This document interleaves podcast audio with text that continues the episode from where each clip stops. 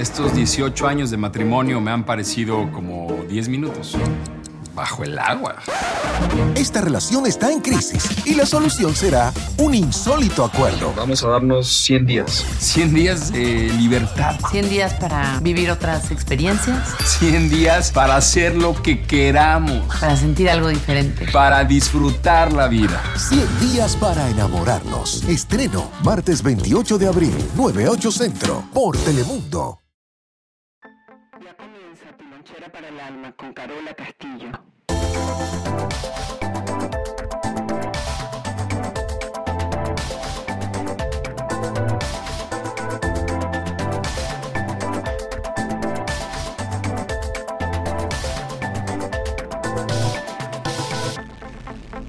Bueno, bienvenidos a todos y a todas, donde sea que te encuentres y haciendo lo que sea que estés haciendo.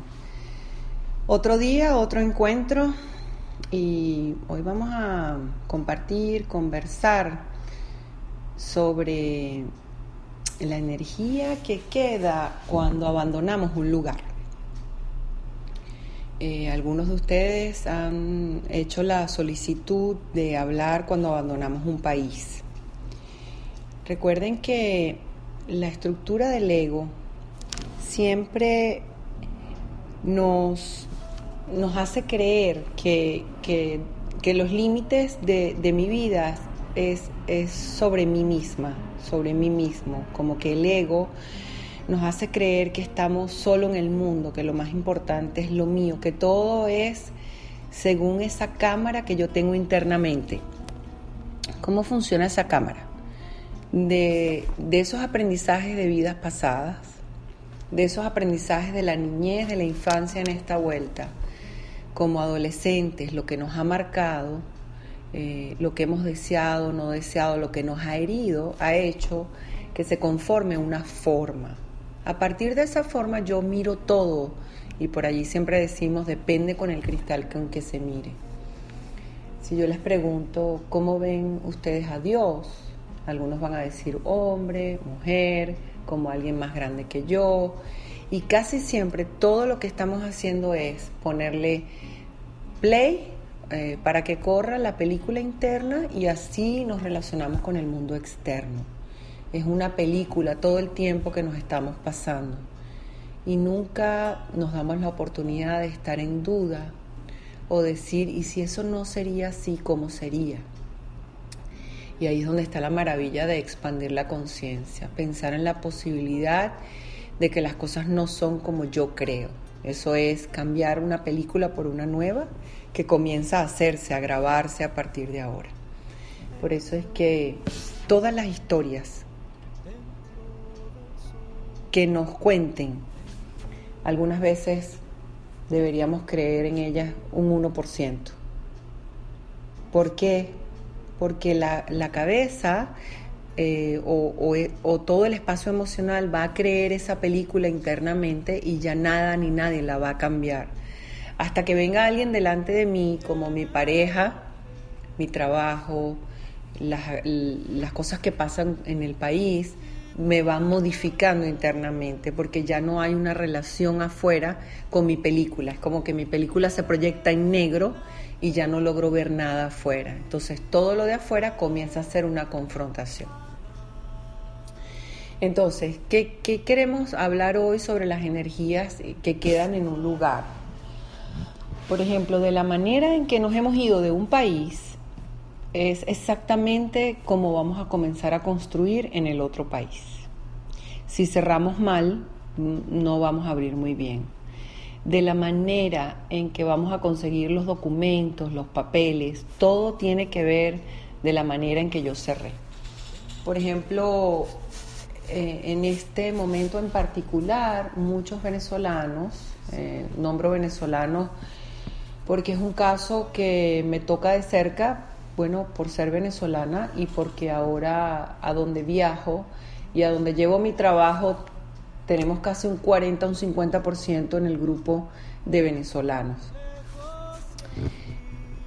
Entonces, eh,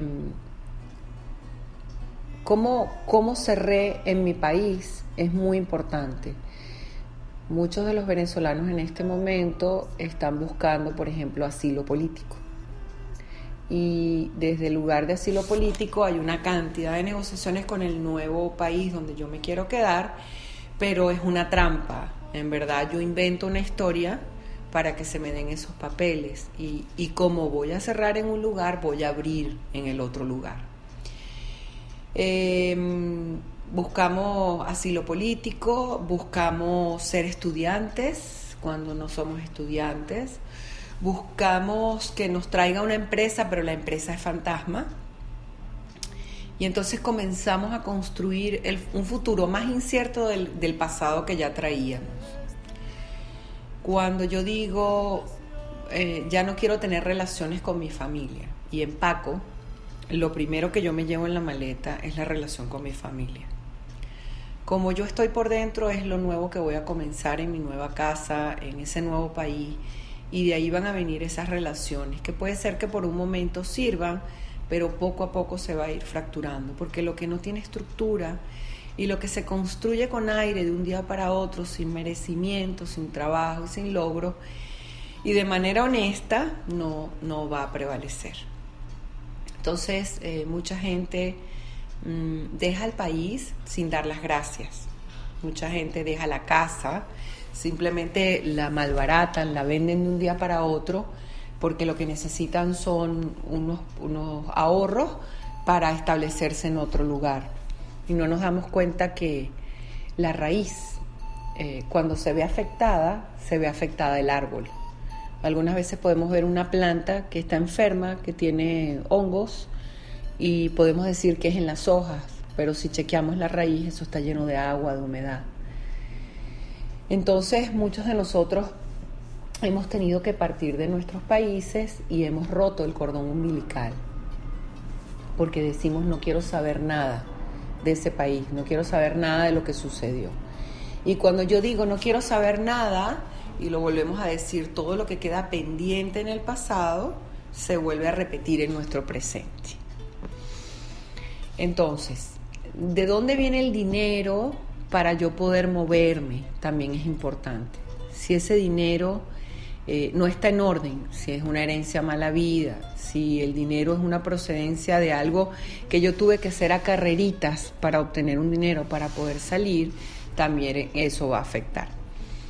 Cuando nosotros vamos viajando en un avión y una mujer va embarazada y la mujer se le presenta el parto en el avión, la nacionalidad del bebé que nace en el avión es exactamente del país que estaban atravesando en ese momento. Entonces, con nuestro país tenemos que dejar una raíz, porque es como si fuera un hijito que va a florecer en otro lugar. Es como si yo voy a Suecia y le digo a alguien que me regale el hijo de una matica. Me llevo el hijito para mi casa, ella nace, pues me puede dar más hijos, pueden florecer, pero yo sé y le digo y le cuento a todo el mundo, esto me lo traje de Suecia y la madre, la mata madre, está allá. Es como decir, yo inventé la, la canción de Corazón Partido y resulta que, que, todo el mundo sabe que la, la canción de Corazón Partido es de Alejandro Sanz. Entonces, de la misma manera que abandonó una empresa, de la misma manera que abandonó una casa, de la misma manera que se cerraron las cosas en un país, si eso no está en orden, se tiene que repetir una y mil veces más hasta que yo aprenda la lección y logre cerrar ese proceso. Por lo general, yo recomiendo que la gente deje una conexión con el país. ¿Qué es una conexión? Bueno, si se pudiera dejar la casa, una casa que nos conecte, porque estar conectados con la raíz es muy importante. Correr de la raíz trae otras consecuencias. Eh, supongamos que no podemos sostener la casa porque la tuvimos que vender por una emergencia. ¿Qué más vendimos cuando la entregamos? Vendimos sus historias, vendimos a las personas que convivieron allá adentro y ya no queda nada sobre la tierra, sino una memoria de algo que fue. Y algunas veces los templos sagrados como las casas son campos santos para mucha gente. Esas casas eh, donde vivieron nuestros abuelos, donde fallecieron los abuelos, eh, de la forma en que se dividieron la herencia, cómo se vendieron los terrenos, eso va a afectar a las generaciones posteriores. Porque es como haberle quitado el lugar a la historia, a los ancestros y a las personas que levantaron con, un sudor eh, algo para que nosotros pudiéramos disfrutar de un techo. Em, Qué importante es cuando vamos a abrir nuevos procesos darle las gracias a lo que nos trajo hasta aquí. Una vez tuve un caso de una señora de Costa Rica que ella tenía muchos años intentando vender su casa. Ella me decía que dentro de la casa habían fenómenos paranormales y que ella, bueno, quería salir corriendo de allí, pero ya tenía 30 años insistiendo en vender una casa. Cuando han pasado 30 años y no podemos vender algo, ya debemos empezar a pensar que algo está pasando. Yo empecé a preguntarle a ella las preguntas de rigor, que deberíamos sabernos todo el mundo estas preguntas de rigor, que es quién construyó la casa, de quién era el terreno, cómo obtuvieron el terreno, eh, cómo fue la construcción, quién fue el ingeniero, quién fue el arquitecto, en qué tiempo construyeron la casa. Ella me contaba que el esposo, quien se había suicidado, había dejado esta casa, quien era el propio arquitecto de, esta casa, que la urbanización donde estaba la casa, eh, habían, encontrado, habían encontrado enterramientos indígenas. Era un cementerio indígena. Entonces yo le dije que la casa no se iba a vender, que no se podía vender, porque eso es como energéticamente estas, estas energías nos dicen tú vas a ser el guardián de este lugar, porque de alguna manera le has dado buen trato al lugar y nos permites estar aquí, por lo tanto la casa no se va a vender y tú te vas a quedar aquí como un guardián. Y muchas personas que han intentado vender sus propiedades o, o correr de, de lo que los acoge, hay unas energías que no permiten que esos movimientos se den. Primero, porque no se está haciendo en el orden que debería hacerse y hay algo que está faltando antes de entregar esa propiedad. Cuando todo está en orden, podemos vender la propiedad. Cuando las cosas no están en orden, la propiedad no quiere ser vendida. Y muchas de las cosas que suceden dentro de una propiedad es que es campo santo. Hay una localidad en Caracas, Venezuela, que después del terremoto, eh, eh, este edificio se cayó completo. Eh, en la urbanización se llama Altamira. En ese terreno han tratado de construir farmacias, discotecas, venta de muebles.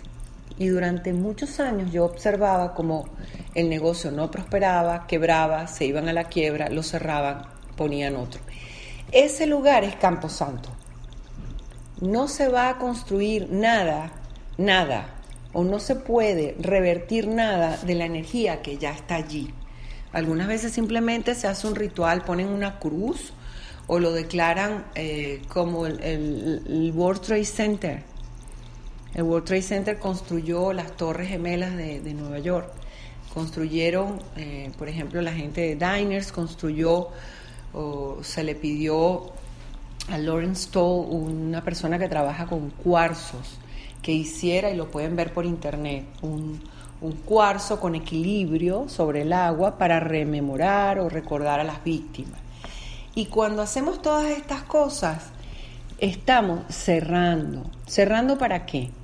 No para lo que yo quiero, sino para lo que tiene que ser.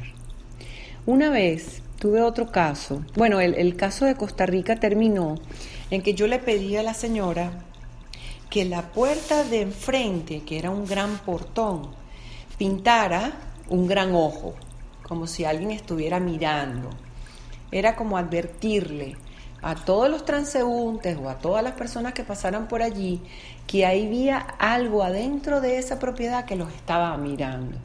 A partir de ese momento que se tomó la decisión de no vender la casa, a la señora se le pudo dar otro negocio para que ella pudiera estar más estable, porque alineando la energía de la casa, tomando la decisión de no venderla, algo se empieza a mover fuera de esa intención que ella tenía para que le vaya mejor. Entonces, em, cerrar o no cerrar es, es, es, muy importante de la manera en que vamos a cerrar y a dónde van a ir esos fondos. Em, también podemos ofrecer que en la venta de lo que vamos a hacer vamos a ofertar un diezmo. Es si esto se vende, de la manera en que voy a cerrar es que voy a repartir algo con alguien. Le voy a dar el 10% de esta venta a algo, a alguien, para, ya bien sea para, para construirse una casa, para... Entonces, hay lugares que verdaderamente son camposantos. Cuando yo trabajé en República Dominicana y sigo trabajando por muchos años, eh, nuestro lugar de encuentro era el patronato histórico de la ciudad. Y allí trabajamos casi por 10 años. El patronato eh, fue el lugar donde se dictaminó el destino de los esclavos dentro de Latinoamérica. Por allí llegaban los galeones y ahí los repartían y sellaban ese gran eh, paso que era a dónde los iban a enviar, a dónde los iban a distribuir. Inclusive hablando con una persona llegada al patronato me dijo que en una de las remodelaciones habían encontrado osamenta eh, con, grilletes, con cadenas. Nosotros hicimos un trabajo por muchos años y yo le pedía a cada persona que entraba a la conferencia eh, que se imaginara que entraban con un conquistador español al lado. Y comenzamos a hacer un trabajo energético. En el paso de los años, este lugar se convirtió en un museo. Hoy en día es el museo que está basado en el patronato histórico y se le dio reconocimiento, reconocimiento tanto a lo español como a lo de las raíces negras y su esclavitud. Y ese es el trabajo que más o menos estoy tratando de explicar en este momento. Cuando yo corto, cuando yo cierro, cuando yo me voy brava, cuando yo no me despido, cuando me despiden también injustamente, queda mi energía allí, queda mi dolor, mi rabia y también yo soy responsable de ir a cerrar todo eso porque una vez más soy yo la que decide cómo se va o cómo la van. Pero si yo soy responsable de todo lo que estoy haciendo y soy irresponsable con todo lo que estoy haciendo, posiblemente me van a buscar para votarme. No es una gran injusticia. Vamos pagando las deudas de ser millonarios y de no ser tan millonarios de las cosas que vamos heredando. ¿Por qué? Porque pertenecemos a esa familia y así debe ser. Bien, cerrando. Espero que, esto aporte lucecitas. Eh, las paredes de donde hemos vivido, si hubo mucho dolor, las paredes de mi oficina, todo lo que me sostiene cada vez que trabajamos, todo lo que sucede dentro del recinto, las personas que vengan después pueden conectarse con lo que quedó allí tenemos que saber qué sucedió en una casa, en una oficina, cómo fue el despido de esa persona, en qué términos se fue, cómo fue que cerraron ese contrato, por qué se está vendiendo ese apartamento. Si hay una conexión de sufrimiento y nos mudamos o establecemos ese trabajo, vamos a cargar con parte de eso.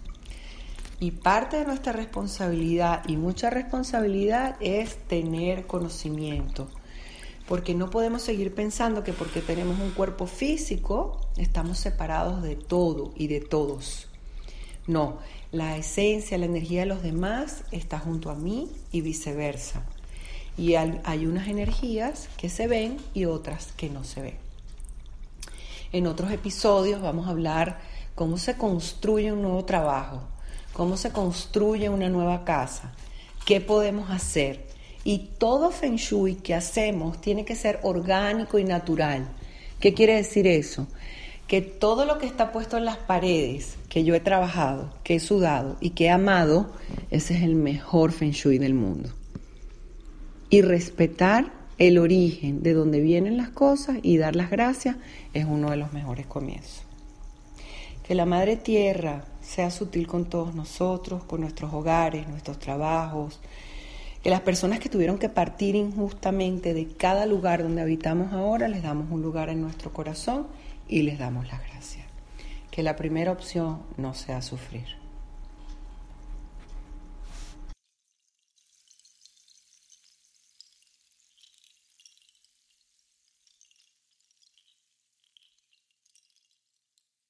Estos 18 años de matrimonio me han parecido como 10 minutos bajo el agua. Esta relación está en crisis y la solución será un insólito acuerdo. Vamos a darnos 100 días. 100 días de libertad. 100 días para vivir otras experiencias. 100 días para hacer lo que queramos. Para sentir algo diferente. Para disfrutar la vida. 100 días para enamorarnos. Estreno martes 28 de abril, 98 Centro, por Telemundo.